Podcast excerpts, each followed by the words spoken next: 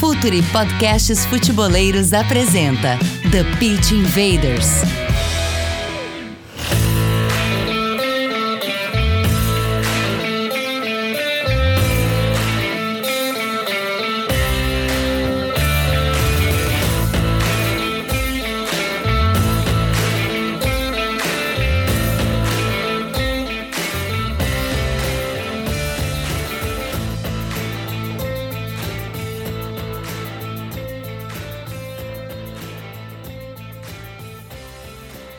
Futeboleiros! Olá, futeboleiras! Futre apresenta The Pitch Invaders, episódio 271.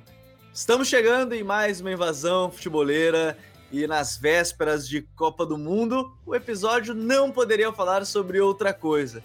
As tendências táticas para a Copa do Mundo de 2022, Mundial no Catar, que começa no dia 20 de novembro, a partida entre Catar e Equador que abre né, o Mundial disputado no mundo árabe. Tudo isso a gente vai falar no episódio de hoje. Tendências, as mudanças táticas e booms táticos ao longo das últimas temporadas e, obviamente, vão ser tema do episódio dessa semana. Então eu peço humildemente para vocês que nos acompanham aqui no YouTube, deixar aquele like, compartilhar o vídeo com os seus amigos, que eu tenho um recadinho muito importante para vocês mais para frente desse episódio. E é claro, se você está ouvindo nas plataformas de streaming de áudio, também compartilha, manda, manda para o seu amigo, que vai ser bem legal o Futre alcançar ainda mais pessoas às vésperas da Copa do Mundo de 2022. Aqui comigo hoje, Vinícius Dutra. Tudo bem, Vinícius? Seja bem-vindo. Fala, Gabi. Estamos aí para mais uma. Vai ser um prazer poder estar debatendo esse tema bem interessante. Ano de Copa, estamos chegando no mês já da Copa, né? Daqui a alguns dias. E, vai ser um prazer estar discutindo aqui tendências, porque Copa do Mundo é, sempre, é, sempre são marcadas também por, por pela, justamente por tendências, por comportamentos, né? E essa Copa ela, ela é especial justamente por ser uma Copa no meio de temporada europeia. Então ela vai ter um ingrediente a mais que vai ser bem interessante para a gente poder observar. Essa, inclusive, é uma outra tendência que merece ser observada: os jogadores chegando em meio à temporada, não mais desgastados, desgastados depois de uma longa temporada com os seus 60, às vezes 70 jogos, aqui no Brasil, os seus 80 jogos. Quem está aqui com a gente hoje também, Douglas Batista. Tudo bem, Douglas? Seja bem-vindo ao TPI. Salve, Gabriel. Salve, Vinícius. Todo mundo que estiver ouvindo esse programa aí posteriormente. E, cara, é, vale até tu citou essa questão dos 80 jogos, é bom citar que os jogadores do Brasil que vão do Brasil, a situação com eles se invertem, né? Não só Brasil, mas aqui América do Sul, eles já vão pegar um final de temporada. E aí, por exemplo, a gente pode ter um Uruguai que tem uma Rascaeta como um cara muito forte na criação, chegando cansado para a Copa. Mas enfim, é, tem muita tendência legal que a gente vai falar aqui, e até citar de Copas antigas, né? E que estão perdurando até hoje. E é isso, vamos lá e Vamos ter um bom debate aqui.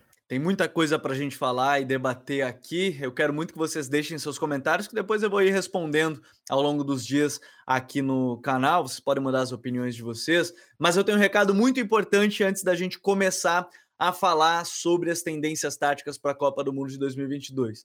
A partir do dia 1 de novembro, pode ser que você esteja ouvindo ainda no finalzinho de outubro, mas a partir do dia 1 de novembro, terça-feira, começa o Futuricopa Projeto do Futre com 40 dias consecutivos de conteúdo exclusivo sobre Copa do Mundo no Futre.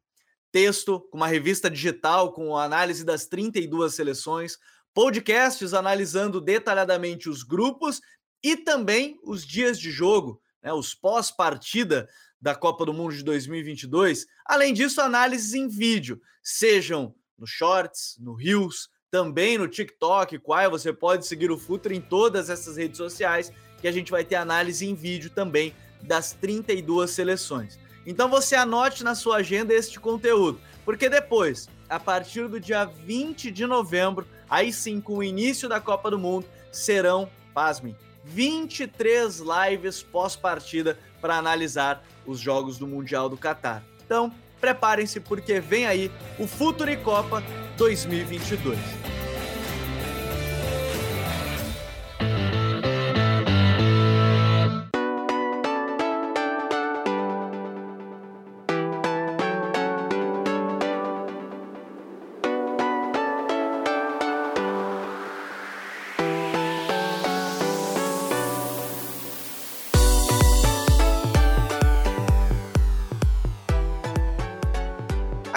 Senhores, vamos falar dessa pauta que eu acho muito importante em véspera de Copa do Mundo e é bem interessante de perceber que tática não é algo recente. A gente tem que começar a partir daí para entender todo esse, esse contexto que a gente gosta de falar muito aqui durante os programas.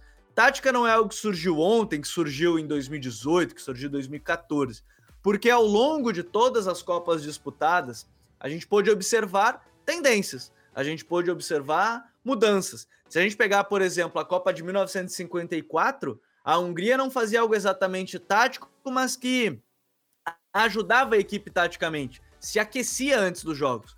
Naquele momento, a, a seleção do Puskas trazia essa inovação, e mesmo que não tenha conquistado o Mundial daquele ano, trouxe uma inovação que era o aquecimento antes dos jogos. Se a gente pegar o exemplo de 66, nos livros estão muito marcados, inclusive, né? O kick and rush inglês. O modelo tático dos times já era o 4-3-3, já tinha saído do 2-3-5, o 3-2-5 ou o 4-2-4, já era o 4-3-3, que lá em 58 o Zagallo, jogador na época, virou o ponta recuado daquele Brasil em 58, mas o time inglês era marcado pelas bolas longas nos pontas, os wingers, e o cruzamento para um centroavante mais alto. A gente pode pegar 70 com o Carlos Alberto Torres, lateral direito, é, quebrando um pouco a hierarquia e saindo da lateral para chegar e marcar o gol contra a Itália, o futebol total da Holanda em 74, ou até mesmo o boom de três zagueiros entre 86 e 90, com a Argentina campeã em 86 e com a própria Alemanha, finalista com a Argentina em 90. Mas se a gente pegar os últimos, as últimas três Copas do Mundo, eu acho legal a gente começar por aqui, Vini, é 2010, que já pega um rescaldo de 2006, o boom do 4-2-3-1, né? Muitas equipes utilizando o 4-2-3-1. Em 2010, ainda mais marcante, né? Daquela Alemanha que muita gente gostou de ver, né? Naquele 4-2-3-1. A própria Espanha campeã com cinco meio-campistas, né? E o Davi Villa mais adiantado. 2014, muitos times utilizando um zagueiro como lateral. O Revedes na Alemanha, o Rojo na Argentina, que foram as finalistas. E 2018, a gente teve muitos times utilizando um pivô, né? Zilba na Rússia, Berg na Dinamarca, na, a, a equipe da, da França com o próprio Giroud, e até mesmo se a gente pegar as bolas paradas, né? A França fez muitos gols a partir de bola parada. Se a gente pegar esse contexto hoje, 2022, talvez a primeira pergunta que já vire um debate aqui no episódio é se a tendência hoje tática da Copa a gente tem que esperar a Copa ou a tendência tática hoje a gente já vê nos clubes que chegam para as seleções, Vini? Eu acho que eu acho que agora uh, o futebol, o futebol de clubes, ele acaba, de certa forma, influenciando sim no, nas, no, nas seleções. Talvez no Brasil, é, por exemplo, 2010, ficou bem claro isso, é, justamente pela utilização do forte do 4-2-3-1, quando é, no Brasil foi um sistema muito utilizado depois da Copa, né? Isso em 2010. Mas na, na Europa já era um sistema bastante utilizado, lá até mesmo para 2006, 2007, principalmente. E, mas eu acho que atualmente, se a gente olha para o futebol é, de uma forma geral, mundial, hoje eu acho que os clubes eles marcam a tendência. Então, hoje no futebol, a gente nota no futebol de clubes é, um, um, trabalho muito específico, é, é um trabalho muito mais de variação. Né? Os times vão variando muito. Não necessariamente eles mantêm o mesmo desenho é, quando atacam ou quando defendem. E muitas seleções hoje da Copa do Mundo vão seguir essa tendência. É, pode usar o exemplo o próprio mesmo da, da Alemanha, que é uma seleção que, que vai ela vai variar bastante nos momentos com bola e sem bola. Então, com a bola, a gente vai ver o lateral esquerdo se tornando um ala e o lateral direito virando um zagueiro, né? um terceiro zagueiro em saída de bola. É, e isso é uma, teoricamente o que o Bayern também faz né, no clube. E, ou, ou muito fez, principalmente na temporada passada. Então já é uma tendência que vai sendo levada pela, pela, própria, pela própria seleção.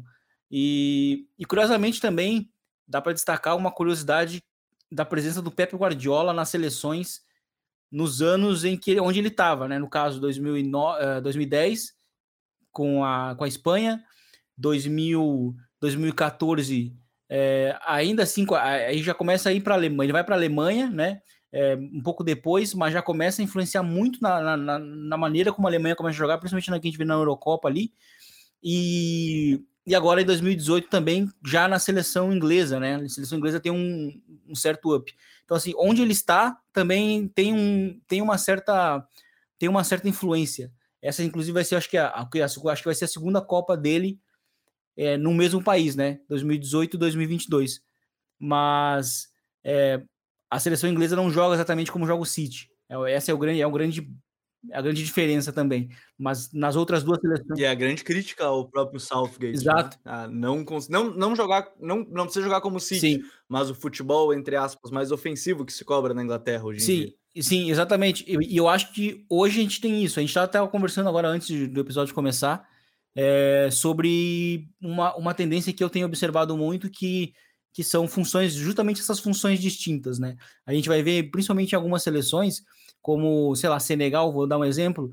Senegal tem dois laterais esquerdos, né? O, o, o Cis e o Jacobs, que são laterais que participam mais do ataque. Mas já o Sabali não, ele é um lateral que fica. Uh, o Equador também, é um tele, é, também vive um, algo muito similar com, com, com o Stupinhan, que é o lateral esquerdo. Então, assim, a gente vai ver isso, além, de, além disso, além da própria Alemanha que eu citei, ou até mesmo no Japão, que, que já conta com o lateral direito, que é muito mais um lateral interior, o lateral pela direita, e o lateral esquerdo é um cara que, ah, que, que busca atacar mais por fora. Então a gente vai ver isso, e tem um outro ponto que eu acho que é muito interessante, é ver a questão dos, do, da, da pressão alta contra é, as saídas curtas nos tiros de meta. Porque, se eu posso estar enganado, mas essa vai ser a primeira Copa com a, com a mudança né, do tiro de meta. E, e, a part... e, e o tiro de meta é, mudou muito os desenhos de pressão alta a partir do tiro de meta e, e das maneiras dos times saírem, né? Uh, inclusive, se, se, a gente olha inclusive para os relatórios anuais que a UEFA disponibiliza, é, nos últimos dois anos, é, cada vez menos o goleiro tem participado de toques dentro da área no tiro de, no tiro de meta. Então vai ser muito interessante a gente observar isso, porque eu acho que hoje o futebol já não é mais aquela pressão alta, intensa, como, como foi, por exemplo, em 2000, como foi em 2018, é, que também marcou inclusive o auge do próprio Liverpool, é, que era uma resposta também àquele jogo de mais toque que foi, do, foi que dominou né, a década passada. E, e hoje a gente vê, de uma maneira mais geral, defesas médias, mas a pressão alta está sobretudo a partir do tiro de meta. E, e, a, e a partir dessa nova mudança, eu acho que vai ser interessante a gente ver quais vão ser essas novas tendências para a Copa do Mundo. Antes da gente entrar nas tendências que a gente imagina acontecer, a gente tem um episódio bem legal do TPI com o Rafa Oliveira, que ele até fala um pouquinho sobre isso, que a gente comenta, sobre essa questão de, de Copa do Mundo. O Vini citou a questão do Guardiola, Douglas, e eu acho importante, gente. Eu vou pegar o ponto do Guardiola, mas é algo que é muito debatido e talvez só aqui, talvez não, só aqui no Brasil o melhor treinador do país, nascido do país, é o técnico da sua seleção, né? É, então, me parece também uma tendência o, os treinadores nacionais das suas seleções buscarem, é, talvez, uh, modelos que eles observem no próprio país, naquele da equipe que eles estão treinando, ou, ou do que vem acontecendo com, em Champions, em Europa League, em Premier League, em La Liga, é, porque hoje também é legal de, de citar isso, né? O melhor treinador nascido naquele país não está treinando a seleção, com exceção do Brasil é bem provável que as outras seleções, aí você pega, sei lá, a Espanha, o Luiz Henrique, que não é o melhor treinador espanhol da atualidade, é, a Inglaterra com Southgate. Então, você tem aí também um rumo que a gente consegue entender as tendências de Copa a partir de os treinadores não são exatamente os melhores treinadores daquele país, né? Sim, é, eu acho que eu acrescentaria além do Brasil a Alemanha, né? Que tem um Flick saindo depois de levar tudo com o Bayern. Ah, pode ser, boa lembrança. Uma boa lembrança. É, eu acho que um ponto também que faz eles ajudarem essa questão de observar os clubes é uma questão até de base. Por exemplo, o Vinícius citou a questão da Espanha em 2010. A Espanha em 2010 tinha 70% do time no Barcelona. Então, o treinador por si só não trazer um modelo ou se basear em algo próximo do que 70% do seu time vê no dia a dia é é, deu um tiro no pé dele. A mesma coisa com a própria Alemanha. O Vinícius citou que ela é, tem algumas similaridades com o Bayern de Munique. E se a gente for pegar nome a nome, boa parte da base da seleção alemã é do Bayern de Munique. Tem o Sané, tem o Thomas Miller, tem o Goretzka e por aí vai. Então, essa similar, similar, similar, similaridade vem daí. Obrigado. vem daí. Acho que é uma associação muito próxima. É, acho que talvez a grande diferença aí das grandes, digamos assim, vem justamente da Inglaterra, né? Que é o que é todo mundo muito separado. Você não tem três, quatro titulares do mesmo time. É muito difícil isso acontecer. Até por ser um país muito aberto com relação a estrangeiros. Então termina tendo é, o ataque titular do Liverpool, por exemplo, não tem nenhum inglês. O ataque titular do Manchester City, eu acho que também não tem, tem o Foden, né? Mas só o Foden em inglês. Então, a Inglaterra se torna uma situação muito à parte, um caso específico, ela meio que não entra em conta. Mas as outras. É a seleção, talvez, que tenha mais jogadores titulares de times de meio de tabela, não dos principais times do seu país, provavelmente. Sim. Não de City, Liverpool e, sei lá, Chelsea, por exemplo. Sim. É, então, acho que tudo isso entra em consideração, tudo isso, essas pequenas particularidades entram em conta. É, e você vê que às vezes os treinadores até é, tomam por opção colocar jogadores mais próximos é, do seu dia a dia mesmo, porque é uma facilidade. O tempo de treinamento é muito escasso com seleção. Então, se você consegue quebrar uma barreira ali, colocando jogadores que se conhecem no dia a dia, a gente pode pegar como exemplo o próprio Luiz Henrique, que colocou o Gavi mesmo com 17 anos para formar uma trinca Busquets, Pedro e Gavi, que era a trinca titular do Barcelona e que jogava jogo a jogo junto. Então ele tem essa facilidade, tem essa melhor, tem essa facilidade.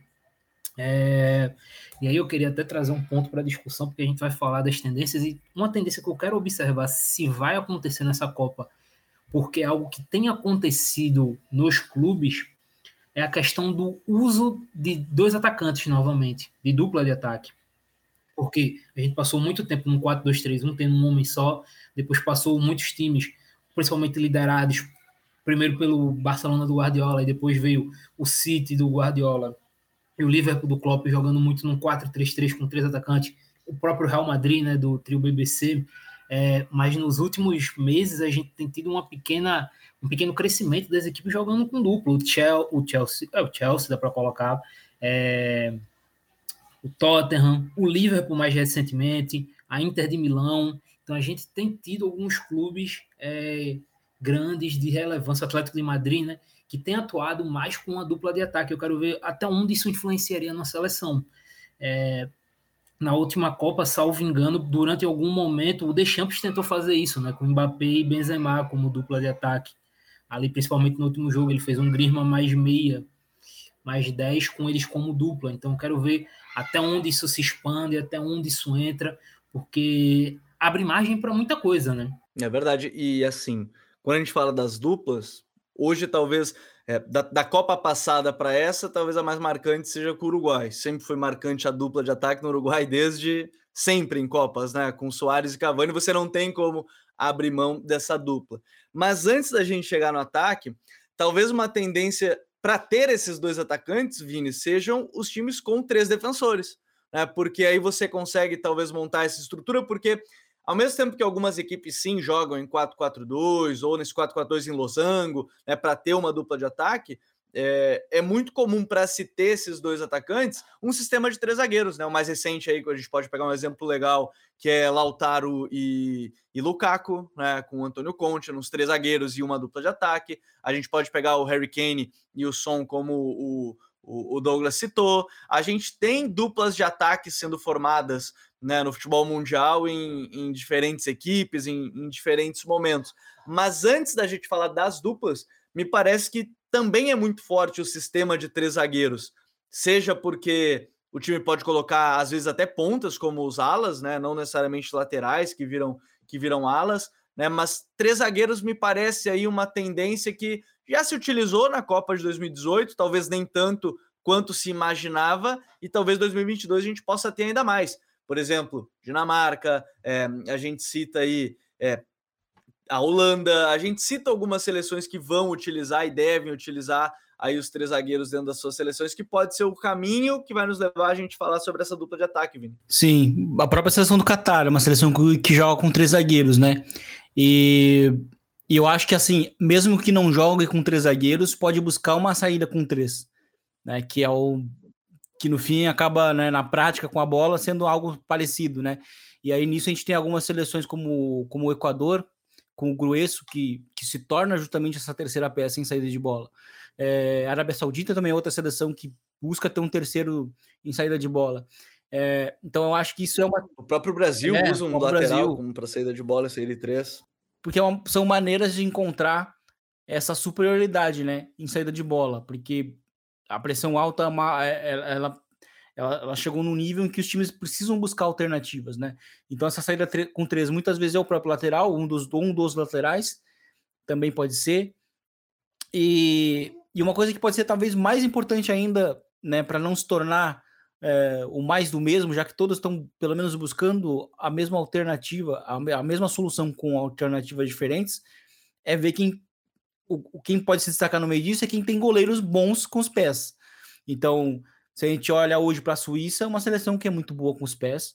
É o Brasil, é muito bom, muito bem com os pés, com o Ederson e com, com o Alisson também. O Alisson é muito bom também com os pés. É um cara que, que pode ficar marcado pelas defesas, mas ele também é bom, principalmente lançando. Tem né? assistência na temporada já, inclusive. Ele e o Sommer, o Sommer também Sommer, tem, eu acho. Muito fizeram, bom, é. Se eu não me engano, eles fizeram assistência no mesmo, deram uma assistência no mesmo dia, inclusive. É. Né, de rodada de, de, final de semana na Europa. Isso. Alemanha, né?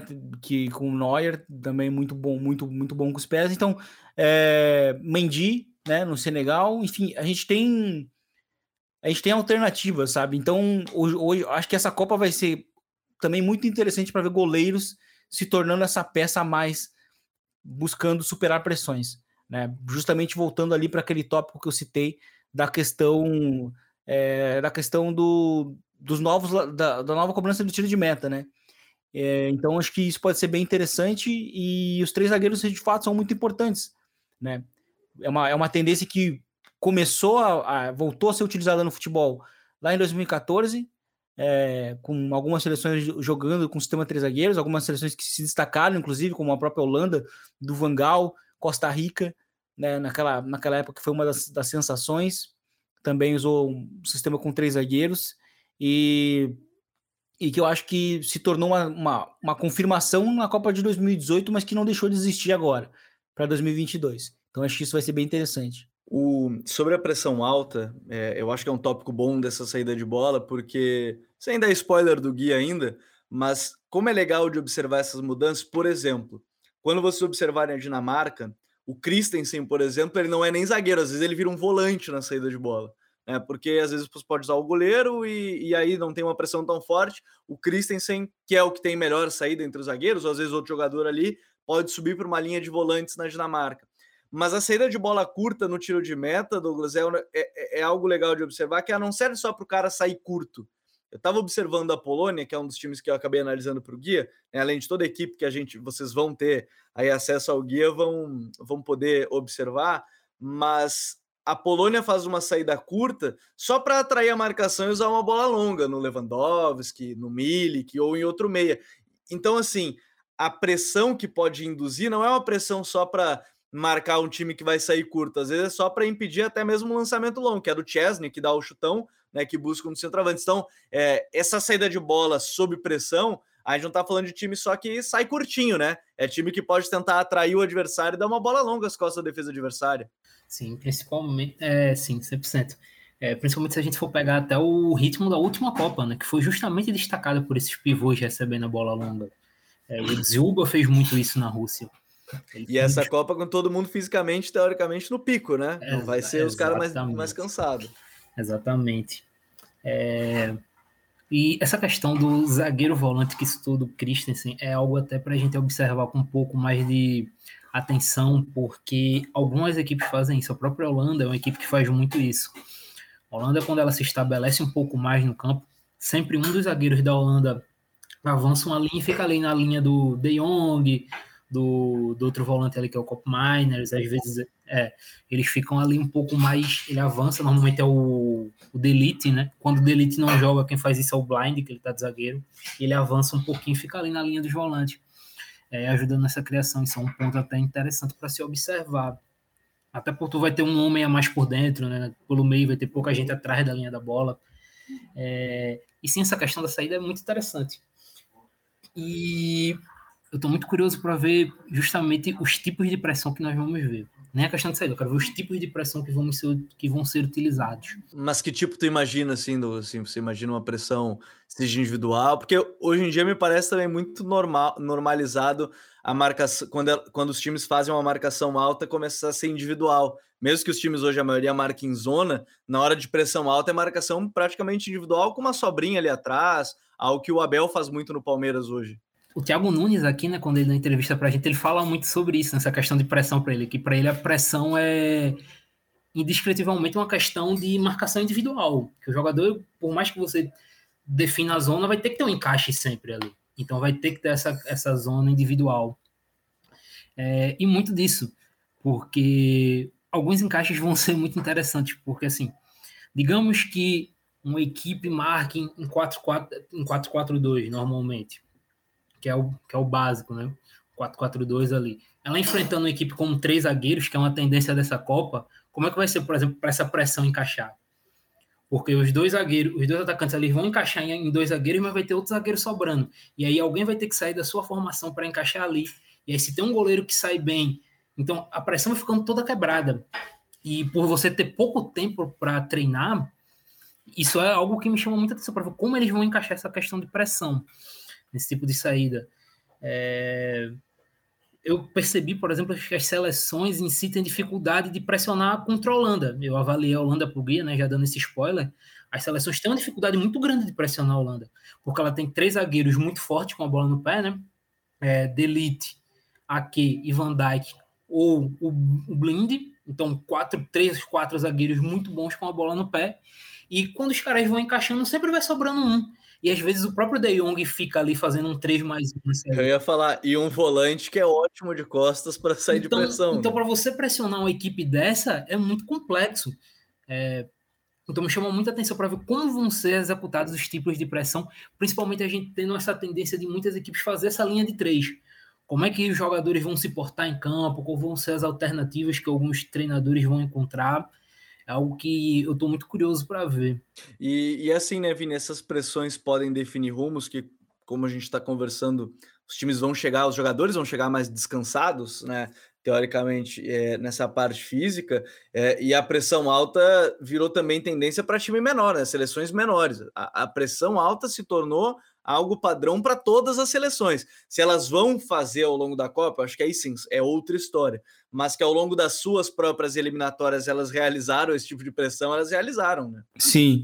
E aí por isso que eu acho que sim, o tiro de meta vai ser muito um ponto de partida, assim. Eu acho que de uma maneira geral os times médios ou vão buscar muito aquele bloco médio ou médio baixo, mas vão utilizar pelo menos vou de uma finalização e aí que gere né, o tiro de meta para avançar as linhas, para buscar o roubo já logo no, no, campo contrário a partir do tiro de meta, né? E, e aí eu acho que para mim é uma, já, tem, já tem ficado uma tendência muito clara já no futebol de clubes, justamente isso, utilizando a marcação homem a homem, né? Uh, a gente, por exemplo, usando, usando jogos da temporada passada, né? A Inter fazendo isso contra o Liverpool, né? É, bastante, né? utilizando muito a pressão, a pressão alta a partir dos tiros de meta. Então acho que isso vai ser um, uma tendência para mim muito forte assim. É, a, a, pressão alta é algo que certamente a gente vai observar ao longo, ao longo dessa Copa. E aí eu vou chegar nos dois atacantes. Teve um time, uma seleção que a gente acabou nem citando, e pode ser um ponto de partida até, que é a Argentina, né? Que não é exatamente uma dupla de ataque, porque em fase defensiva até vira um 4-4-2, é, se, se varia até o posicionamento do Messi, pode virar um 4-3-3, dependendo do jogo. Isso acho que é uma coisa interessante do Scaloni, né? Que é como ele foi se adaptando. Mas de maneira geral, você tem um time, Douglas, que é Messi Lautaro, com uma dupla, e o Messi até mais enganche, vamos lá, com o Di Maria chegando próximo do Lautaro, mas talvez a grande seleção hoje que usa uma dupla de ataque ou que está em melhor forma quando a gente está gravando esse episódio 27 de outubro, ainda tem mais alguns dias, pode ser que aconteça alguma coisa em meio a isso, mas Messi e Lautaro é uma dupla, por exemplo, que se encaixou muito bem e o Lautaro já estava acostumado a jogar em dupla mais diferente, né? Uma dupla que era ele com o Lukaku, dois noves, né? Cada um com suas características, mas dois noves, e agora ele joga com um enganche puro, um camisa 10, ou enfim, qualquer nomenclatura que você quiser utilizar para o Messi serve, né? Vai funcionar. Não vou aqui eu ditar alguma coisa nesse sentido, mas talvez a Argentina seja um bom expoente. E aí não com três zagueiros, né? Com o Losango no meio-campo, com o Paredes, o Lo Celso e pode ser, enfim, aí pode variar esse segundo jogador, às vezes tem o Guido Pizarro para um time mais defensivo, às vezes você tem aí, é, pode ser que apareça o Enzo Fernandes em algum momento, Ezequiel Palacios, mas o time que, que pode variar esse trio de meio, né, mas é um time que a gente considera aí, por exemplo, com dupla de ataque com o Messi e Lautaro. Sim, e entra no caso que eles vão ser uma dupla diferente, né, do que a gente vê da Copa porque são jogadores que. Porque assim, vou, vou, trazer logo um exemplo até mais claro, porque normalmente dupla nós vemos é, nas seleções menores, entre muitas aspas. Por exemplo, a gente vai ver no grupo do Brasil a Sérvia, com Mitrovic e Vlahovic. E você olha fisicamente os dois, por exemplo, tem uma diferença muito gritante no biotipo deles para Messi e Lautaro. São estilos de jogadores completamente diferentes. A Polônia que tu citou joga com Lewandowski e Milic que são caras completamente diferentes também em características.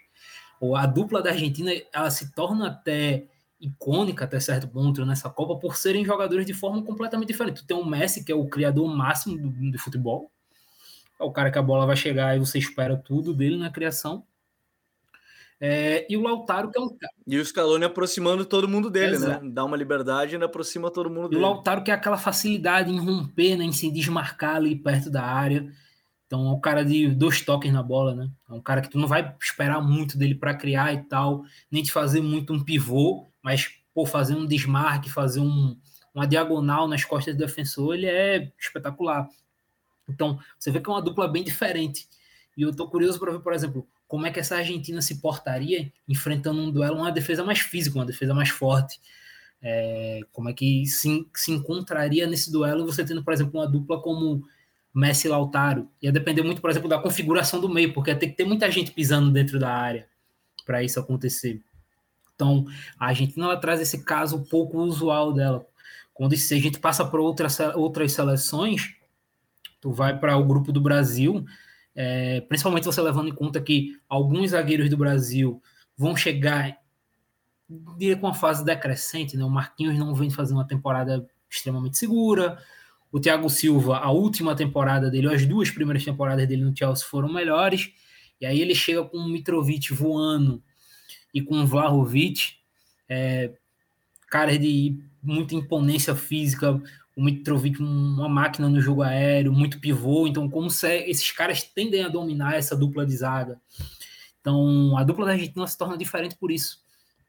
É, e é até interessante ver. E até a dupla, Vini, não sei se você ia falar sobre isso, outra dupla que talvez tenha se tentado criar era na, em próprio Portugal. Né? Agora com a lesão do Diogo Jota deve se mudar e aí se cria uma expectativa né, de quem vai jogar no lugar do Diogo, pode ser o Rafael Leão, pode ser o, o João Félix, né, porque o Cristiano me parece ser o titular ao lado de mais um. Mas é uma outra dupla aí também que. O próprio André Silva, né? Como ele colocou na Eurocopa. É, exatamente. Então, aí abre uma outra possibilidade falando em dupla de ataque. Exatamente. E eu, eu acho que assim, essa é, é uma Copa que também, quando, quando houver né, as duplas, vão ser duplas que vão oferecer, é, por exemplo, vão ser duplas muito móveis, é, de, diferentes de, de, de, em termos de dinâmica, como por exemplo a da Argentina com Messi e Lautaro é, que, por exemplo, o Lautaro não é um 9, né? É um cara que se movimenta muito, é um, é um, é um atacante muito dinâmico, é, é um cara que consegue ser agressivo, consegue oferecer apoios, consegue ler muito bem os espaços, e o Messi é mais aquele gerador de jogo, né? Atualmente na carreira dele. E, e pegando um outro exemplo de, de Holanda, né? Que o, que o Douglas citou, a, a Holanda, pelo menos nos últimos jogos, tem usado dupla de ataque com uma dupla também muito móvel né, com, com o Memphis e com o Bergwijn, né, e o Hakpo jogando ali até como 10, né, uh, então é uma, é uma tendência de, de, nove, de, de duplas de ataque muito móveis, né, de, e aí que, que, que gera mesmo esse, esse, essa questão de como é que eles vão é, como é que eles vão atuar enfrentando defesas mais pesadas, né? E então isso é bem interessante. A própria, a própria França também, pelos jogos recentes, com o Griezmann sendo 10, e aí tem o Mbappé uh, jogando com o Giroud, ou, mas, mas obviamente com, com, com o Benzema estando inteiro, né, bem fisicamente, pode fazer essa dupla com o próprio, próprio Mbappé, então já é uma dupla diferente também de se marcar, ou até mesmo um trio, porque o, o Griezmann vai estar ali, querendo ou não, próximo deles. E então, assim, é, se a gente olha hoje em termos de dupla, a gente vê também duplas muito móveis, né? E aí já exige muita diferença, muita, muita. Já, já exige uma diferença em termos de, de comportamento defensivo, né? Para as equipes que estão defendendo. Então, isso é bem interessante. Ou até mesmo, se a gente for pegar o exemplo da Polônia, que já é um exemplo de, de dois noves. É porque o Lewandowski sai muito para apoio né, em Porto, eh, na Polônia, né? Mas e, é, o próprio fazendo dupla com o Milik, né? Então é, é, bastante interessante isso, mas é, eu acho que vai ser uma tendência, então, quando a gente vê duplas, mas vão ser duplas móveis. E aí a gente olha para hoje para Inter, que talvez seja uma referência em termos de dupla de, no, de, de dois jogadores que se movimentam muito, né? Não são noves. Por mais que o Lukaku tenha esse estereótipo do nove, ele não é um nove. E então isso vai ser bem interessante. Até porque quando a gente fala de Lukaku não ser exatamente um 9, certamente vem na memória do torcedor brasileiro Lukaku ponta direita na, no jogo contra, contra a Bélgica, no jogo Brasil e Bélgica, né, com o Lukaku arrastando o Marcelo em vários momentos e sempre partindo da ponta direita com, com o De Bruyne sendo o falso 9 é, na equipe. E, e Gabriel, e só para pegar essa questão da, da dupla de ataque, eu acho que talvez a seleção com a dupla, digamos, mais completa, entre aspas, para esse estilo de jogo, que consegue mesclar tudo, né? A questão de movimentação, a questão do jogo físico, o jogo fora da área. Quem vai encontrar por muito é o Uruguai, né? Que a gente citou, porque o Uruguai tem Soares e tem Cavani e tem um Darwin que pode fazer essa questão da dupla. E que não sei se vão ser os dois titulares, né? Soares e Cavani, não sei se serão eles os titulares de cara também. Exato, tem essa Darwin, dúvida hoje. Tu tem o próprio tem o Darwin, tem o Álvares, né, que pode correr por fora. Então você, eles trazem muitas alternativas justamente para essa dupla aí. O Uruguai talvez ele seja a seleção que mais tenha como variar essa questão da dupla de ataque. É inevitável que o Uruguai vai jogar com dupla de ataque. Isso aí é 100% de certeza. Sim. Não só pela, pela, pelos atacantes disponíveis, mas pelo 10, que vai ser o Rascaeta. O Rascaeta ele joga ali, é a dele. Jogar atrás do, de uma dupla ou atrás de um 9. Então, até por essa questão dele, pede-se muito também que o Uruguai atue com a dupla. Então acho que o Uruguai ele se torna, ele tem as maiores alternativas em termos de dupla do que pode, pode ou não fazer dentro de campo. É, e é legal de ver assim, o Uruguai é o que a gente mais viu, né? E com o Cavani sendo o atacante que saía mais da área, com o Soares sendo esse cara terminal, né, ao longo da, da carreira, mesmo que o Cavani sempre foi um pouco mais móvel, né, que o Soares ao longo da sua carreira, talvez a exceção do Soares, mas naquele momento ele era um atacante único ainda do time, naquele sistema, era o do Liverpool, né, com Brandon Rodgers, que ele tinha liberdade para fazer o que ele quiser e ele fazia o que ele queria naquela Premier League, naquela temporada, né, é, fazia de tudo um pouco naquele time do Liverpool. Agora, em tendências táticas também eu acho legal citar, Douglas, um, não é exatamente um, um sistema ou um modelo, mas é uma jogada que acabou sendo cada vez mais forte, né? A, eu acho que são duas. Vamos, vamos lá. A primeira, eu, é, quem observa os jogos hoje pode pegar Brasileirão, pode pegar Europa, pode pegar qualquer coisa, qualquer campeonato. Bola na segunda trave de cruzamentos. Essa é uma jogada que se tornou um padrão para todos os times que têm pelo menos um ponta que tem uma boa entrada na área ou que joga em dupla de ataque, né? Pode ser um exemplo. E a própria chegada no fundo e o cruzamento para trás, que sempre foi utilizado, já não é algo novo, mas que tem sido algo cada vez mais forte para, por exemplo, quebrar uma linha de cinco, né? Uma bola em profundidade para um cara mais aberto, cruzamento para trás porque leva o time para o fundo. É, as jogadas é, elas tendem a se tornar cada vez mais padronizadas, talvez para quebrar algumas linhas, com exceção de um outro time, porque os times também têm se tornado um pouquinho mais posicionais em vários momentos, mas é legal de ver assim, por, eu pego esses dois exemplos, mas a Copa talvez traga tendências táticas em sentido de jogadas também, né? Que a gente possa observar que vai se tornar um padrão, seja cruzamento na segunda trave, né? Porque hoje em dia os laterais têm dificuldade para defender essa bola às costas, né? É, ou seja, esse cruzamento para trás, porque às vezes você não tem um 9 e você só quer levar a defesa adversária para o fundo, né? É, essa questão do cruzamento é algo que todo mundo usa hoje, né? Essa bola de preencher um lado e cruzar para o lado vazio. Brasil, cuidado com o Mitrovic na segunda trave. Pelo amor de Deus, cuidado total. Eu confesso que Brasil, eu estou extremamente confiante com o Brasil, mas eu confesso que com a fase atual do Savic e a dupla Mitrovic e Vlahovic, eu estou um pouquinho nervoso para esse jogo. Mas é, é, muito disso. Algo que eu quero checar um pouco, Gabriel, porque é, nessa Copa é, é, um ponto aí, vai ser um, até um, um, debate um pouco mais complexo em termos de uma jogada. É, porque não tem tanto, como a gente já disse, não se tem tanto tempo de treinar na seleção e tal, mas como algumas seleções vão abordar ou pretendem abordar o conceito do terceiro homem, né?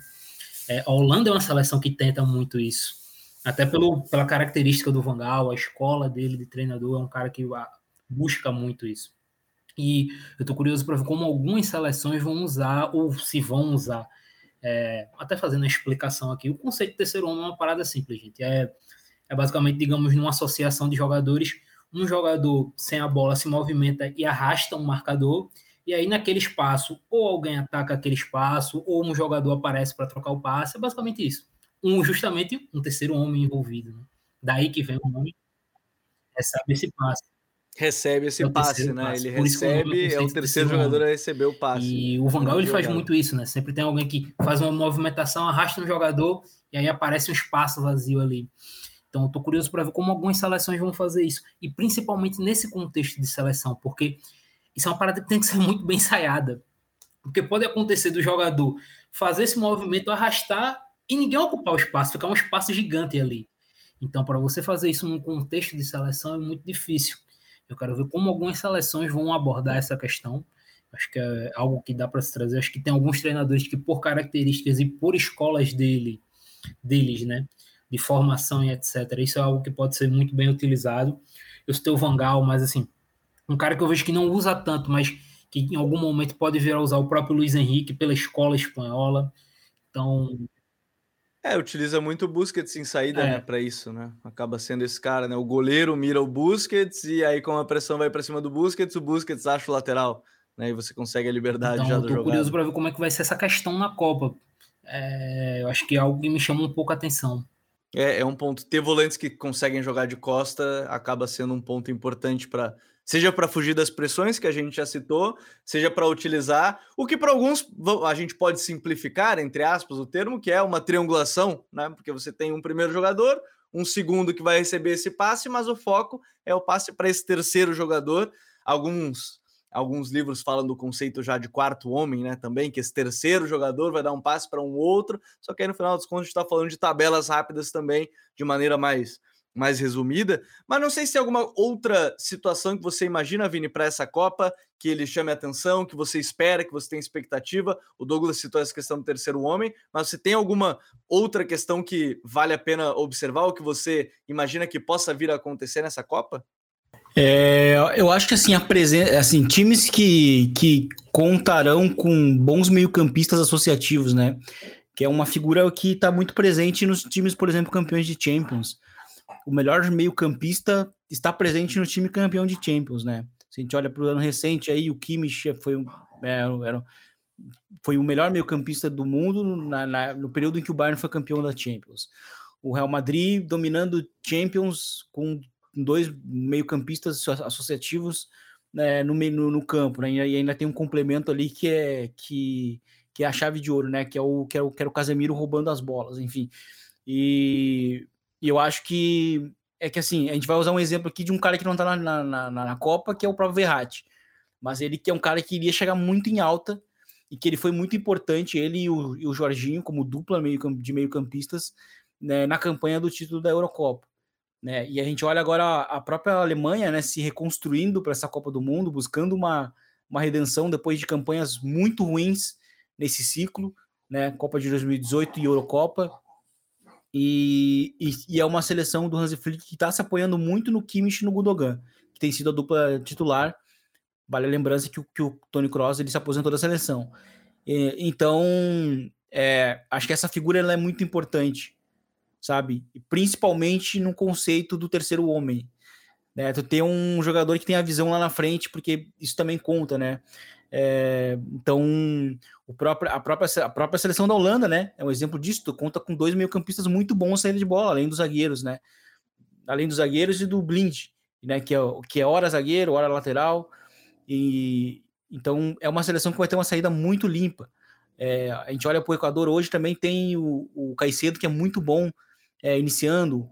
É, Argentina com o Enzo Fernandes, que eu, eu tenho, assim, ele, ele, eu acho, eu tenho quase certeza que, assim, ele não inicia a Copa como, como titular, mas, mas termina como uma titular, vaguinha, né? sabe? Eu acho que em algum momento ele vai ser. Sim. É um 10 de origem, né? Então, acho que essa é uma Copa de meio-campistas que, que, que, que, assim, que estão presentes no, nos, nos, nos grandes times é, atualmente. Até mesmo no Brasil, se a gente olha hoje, né? Por exemplo, né, o Palmeiras, campeão, que muito provavelmente vai ser campeão brasileiro nos, no, nas próximos, nos próximos dias. Né? Não, e quem está pedindo vaga, falando em meio-campista que participa em todos ah, em, em, tudo, é o próprio Bruno Guimarães. Vamos pegar o exemplo aí. O Bruno Guimarães está querendo uma vaguinha de titular na seleção brasileira. Né? É, o Tite ainda está na dúvida de como ele vai armar o time. Ele não, né? Quem está na dúvida é a gente que está olhando. Ele eu certamente sei que não deve estar tá tanto assim nessa dúvida, mas é, a gente tem visto os meio-campistas cada vez mais associativos, cada vez mais participando de todas as fases, né? O De Bruyne na, Holanda, na, na Bélgica, né? Que joga com três zagueiros, a gente nem citou, joga com três zagueiros e o De Bruyne acaba sendo esse cara solto também no meio, né, Vini? É, exatamente. E, e tem seleções que estão se estão encontrando novas soluções nesse, nesse ciclo, né? Seleção francesa com o e o Camavinga né? O Camavinga é um cara. Mas o Rabiot que... para completar é que tem que ter o balanço, tá? Tem que ter o é. balanço do trio. Aí você bota o Rabiot para complementar com os dois. E, mas eu acho curioso porque o Camavinga ele é um cara, é um Camavinga não, mas o o, o Tchouameni é um cara que tá muito marcado por ser o, o defensor, né? O cara que chegou lá no Real Madrid para mas na verdade ele é uma grande arma ofensiva, ele é muito bom passando a bola, tem participado inclusive de gols do Real Madrid, é, é, participando com passes e enfim, ele é um, um elemento que tá, tem surgido ali de última hora, é, no momento em que a França perde o, o Pogba, que era uma, uma liderança né, na seleção francesa. É, e agora, enfim, o, o, próprio Camavinga foi muito importante vindo do banco, né? Uh, no ano, inclusive, uma, um, um, outro ponto bem interessante, né, que, eu, que eu tinha até inclusive anotado para a gente falar no episódio, que, que é justamente a utilização de banco. Né? E aí eu acho que seleções que, que têm um pouco mais de corpo, como o Brasil e a Argentina, a própria França, é, Dinamarca também, é, vão se beneficiar por conta disso. Né? Porque tem sido. É, é a primeira Copa, é a primeira Copa com cinco zagueiros, cinco substituições. É. E eu acho que assim, seleções que têm mais corpo acabam ganhando vantagem por conta disso. Então, vale o debate porque vai ser uma Copa bem interessante por conta disso. Porque se a gente olha para o Brasil hoje, a gente tem uma, uma grande, uma, muita opção de jogadores que estão muito bem, jogando na mesma posição. Né? Então, isso é, é interessante porque é, Vinícius Júnior, é, Neymar, digamos assim, Vinícius Júnior, Neymar, é, Gabriel Martinelli, Rafinha, Anthony, Rafinha, Rodrigo. São todos caras que, que jogam na mesma posição e que podem, por exemplo, substituir um desses no meio de um jogo e ter um impacto positivo também. Por isso que eu acho que Brasil e Argentina, Argentina também tem elementos que podem ir do banco para mudar jogo, que podem ser bem importantes.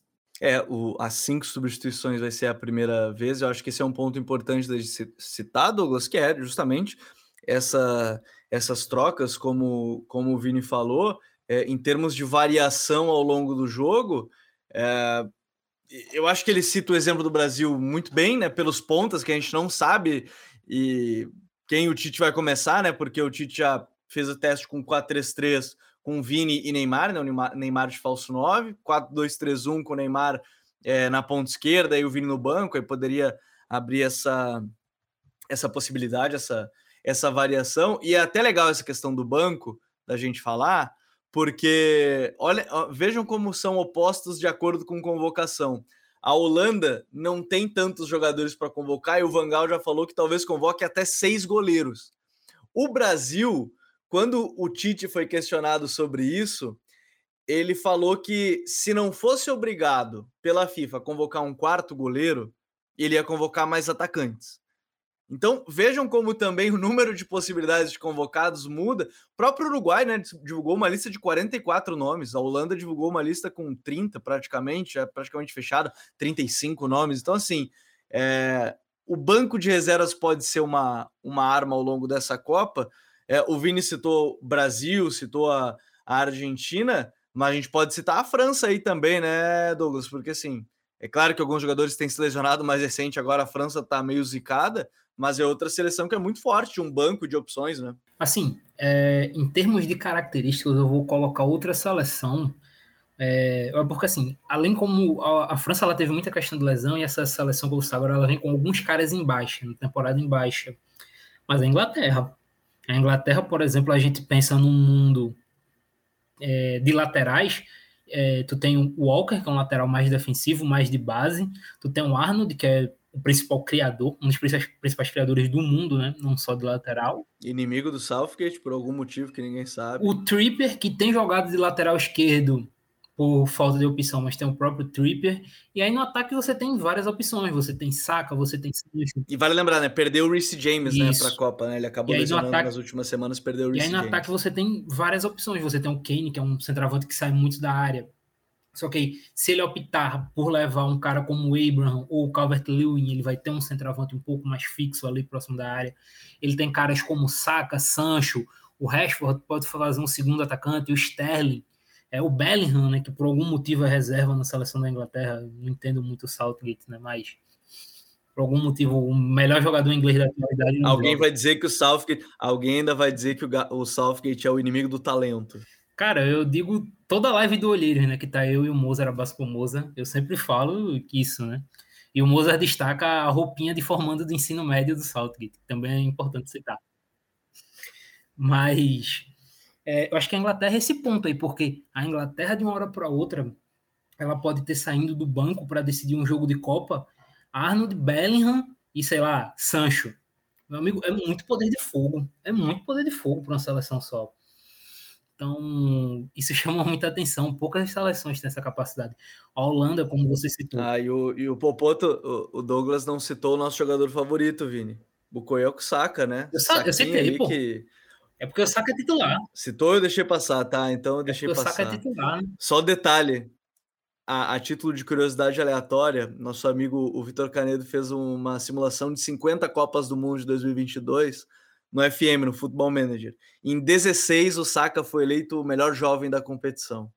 Então fica aí a curiosidade aleatória do dia de vocês e quando estiverem ouvindo o, o TPI. Mas é talento, né? Talento em fase em, na parte ofensiva é outra coisa que não falta para a Inglaterra nesse momento.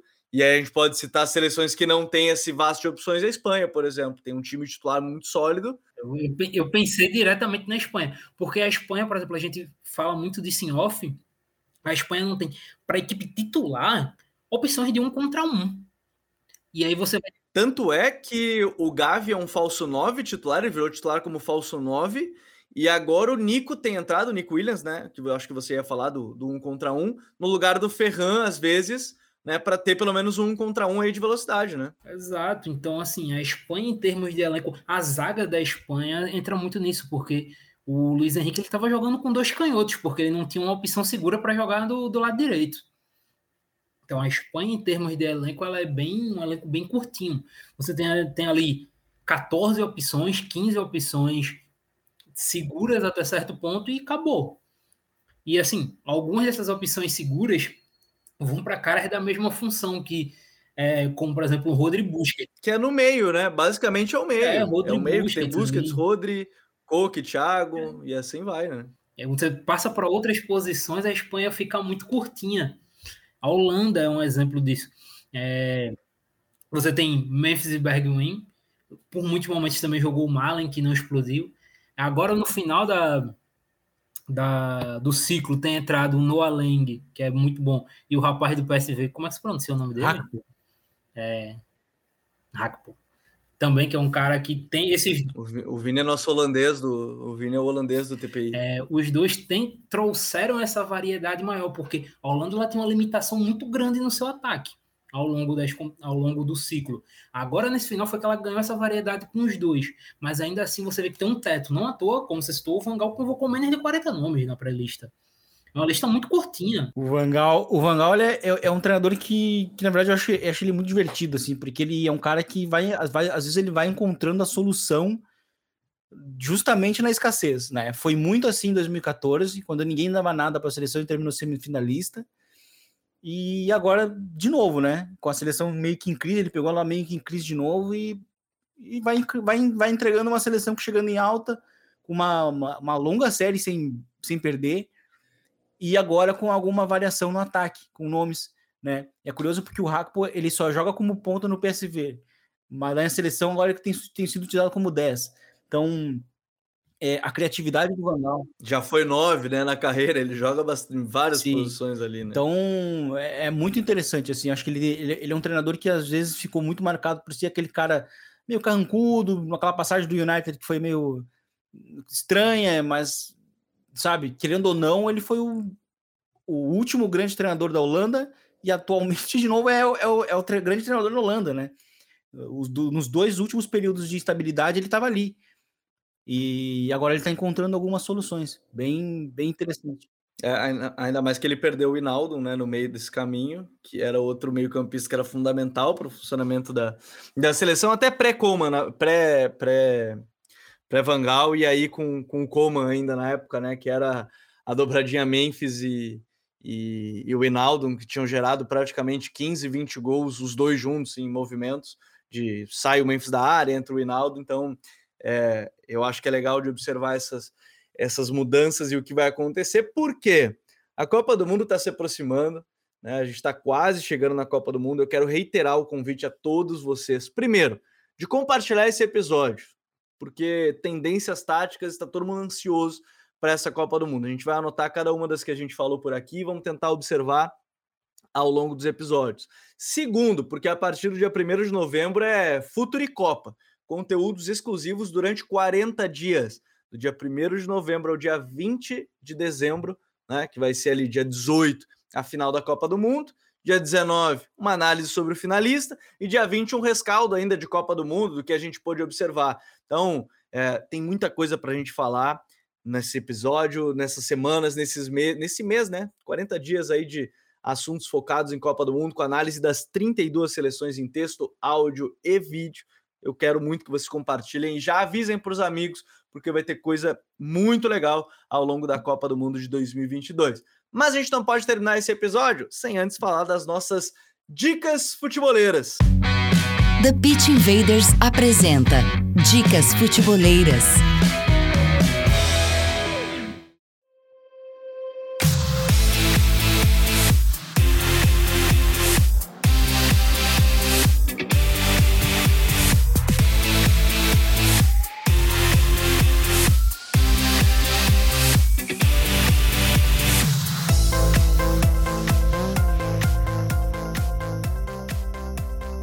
Minha dica futeboleira não podia fugir de um cara que é da casa. Eu já citei ele ao longo do episódio e tá fazendo um trabalho fantástico, que é nosso querido Rafa Oliveira, com um guia também em vídeo no seu canal do YouTube, analisando as 32 seleções. E o que eu mais gosto do Rafa, né? E ele mesmo fala volta e meia. Ele senta em frente à cadeira, bota a câmera, dá o play e fala sem errar, cara. Isso é ele não erra, ele faz direto, bota o campinho ali do lado e explica muito bem contexto, como tá jogando, como joga as seleções. A minha dica não podia ser outra que não o guia que o Rafa Oliveira tá fazendo também aqui no YouTube desde. Ele tá fazendo um por dia, né? Ele vai fazer as 32 seleções, então minha sugestão é você acompanhar o canal do Rafa para quem não acompanha, obviamente sei que muita gente já acompanha, que nos acompanha porque a gente sempre esteve junto em toda essa nossa caminhada e é um cara que a gente agradece muito na nossa jornada aqui no Futre. Vini, qual é a tua dica futeboleira? A minha dica futeboleira é, foi, uma surpresa para mim, né? Porque eu, eu tava ali no, no agregador, eu escuto muito podcast e eu escuto muito podcast, por exemplo, de basquete, de NBA. E aí, certa, certo dia, apareceu é, um podcast de, justamente sobre Copa do Mundo, de uma rede que não falava sobre futebol, que é o The Ringer, né? Então, acho que fica ali a, a, a, a dica, porque é, fica em inglês, obviamente, mas achei bem interessante justamente porque é, eles tocam em alguns pontos que são acho, acho, que são bem interessantes, dão um panorama bem interessante assim para quem tá muito por fora, a gente sabe que futebol de seleções não é muito acompanhado, né? De uma maneira mais frequente, assim. Então, muita gente, quando, quando chega uma competição, é que vai descobrindo como jogam os times, quem são os jogadores. O boom é na Copa, né? Exatamente. É, o maior exemplo disso, quando as pessoas não conhecem algum jogador, é o Lucas Hernandes, né? Muita gente acreditou que de fato ele era um lateral esquerdo, quando na verdade ele era um zagueiro que jogava de lateral. E, e que quando ele foi contratado pelo Bayern por 80 milhões, teve gente, gente que acreditou que ele estava sendo contratado para ser reserva do Alaba. Não, ele era um zagueiro. E por isso mesmo, por, por isso mesmo que foi contratado. E, e eu acho que essa dica de, de podcast fica interessante para quem puder é, conseguir né, é, compreender, acho que é bastante válido. Lembrando que todas as dicas estarão aqui na descrição do episódio, também do vídeo aqui no YouTube. Vini, valeu, meu parceiro. Até a próxima. Valeu, Gabi. Valeu, Douglas. E até a próxima. Douglas, qual é a tua dica futebolera? É, minha dica, ela vai um texto do Scout Football, que é um bom site, né, para quem curte jogadores jovens e tal, é, sobre o Independente Del Valle é, falando sobre quais são os próximos jogadores a explodir na equipe, né, que são os mais badalados da base. Eles fazem um apanhado sobre o clube e os jogadores que eles revelaram recentemente. Então, assim, é, a gente até falou sobre questão de times que têm, seleções que têm uma base né, instalada em, em, países. Até certo ponto, o Equador ele tem essa base instaurada justamente nas categorias de base, né? Porque o Del Valle ele faz parte da formação de boa parte dos jogadores da seleção. A gente pega aí talvez os dois principais jogadores da seleção, que são o Encaipa e o Caicedo, que são formados no Del Valle. Então eles têm essa questão aí. Então é muito legal, acho que é um texto muito bacana aí. É, Para quem não compreende 100% o inglês, tem o botãozinho de traduzir ali, traduz muito bem. Então vale a pena, um, é um texto muito bacana aí para acompanhar. Douglas, valeu meu parceiro e até a próxima. Pô, valeu, estamos sempre junto aí, Gabriel. Valeu, Vinícius. Valeu todo mundo que ouviu até aqui. E como da última vez que eu tive no, no Código Euro, eu dei a aposta para o Bola de Ouro, né? O Enzo Fernandes está entre os 30 anos que vem. Eu vou dar aqui meu palpite e a revelação, o, jogador, o melhor jovem da Copa vai ser o Caicedo. Então já está anotado aqui para quem está acompanhando o TPI. Futeboleiros e futeboleiras, nós somos o Futuro e temos um convite para vocês. Pense o jogo, um abraço e até a próxima, The Pitch Invaders.